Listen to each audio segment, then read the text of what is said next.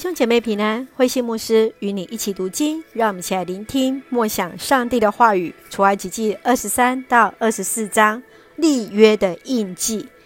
出埃及记中记载以色列的律法，二十章是关于诫命十诫，二十一章到二十三章属于典章，是关于以色列人公众生活和道德条规。二十四章到三十一章的条例是关于宗教中的祭典、节期、献祭规矩、敬拜礼仪。在这三个部分，诫命、典章、条例合称为律法，也就是妥拉。二十三章当中说到了第一个是人的平衡，关于公正正义的生活；第二部分是安息年和安息日。第三个部分是要守三个节期，包括除酵节、收获节、收藏节。最后一个部分是从第二十节到第三十三节，关于进入应许之地的应许。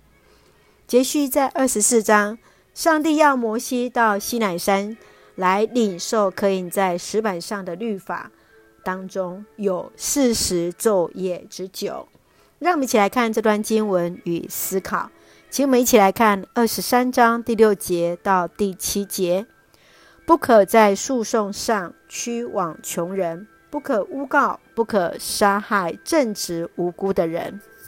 上帝是公平正义的上帝，要人秉持公平正义的良心，不论社会地位高低，都要按照真理而行。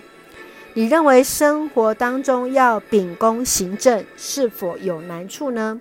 要如何能够坚持上帝所喜爱的公平正义的作为？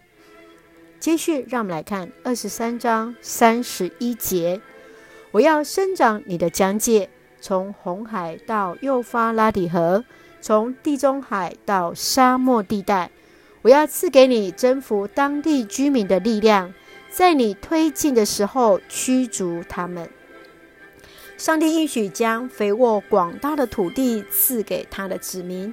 这个土地是从地中海延伸到波斯湾，涵盖在今天的以色列、约旦、叙利亚、伊拉克、沙地阿拉伯等国家的范围。正如同亚比斯的祷告：“求你赐福给我，给我许多土地。”求你与我同在，保守我脱离这一切的灾害。然而，今天以色列的土地依然仅限在今天的那以色列境界。你认为这原因是什么呢？你是否期待这样的祝福也降临在我们的国家吗？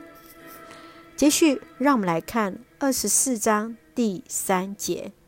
摩西下山，向人民陈述上主一切的命令和规律。全体人民同声回答：“上主所吩咐一切的话，我们一定遵行。”当摩西向以色列人颁布上帝的律法，他们同声回应：“一定遵守。”这正是以色列人与上帝立约时的信仰告白。你认为？上帝在西奈山和以色列人立约，与你的关系是什么呢？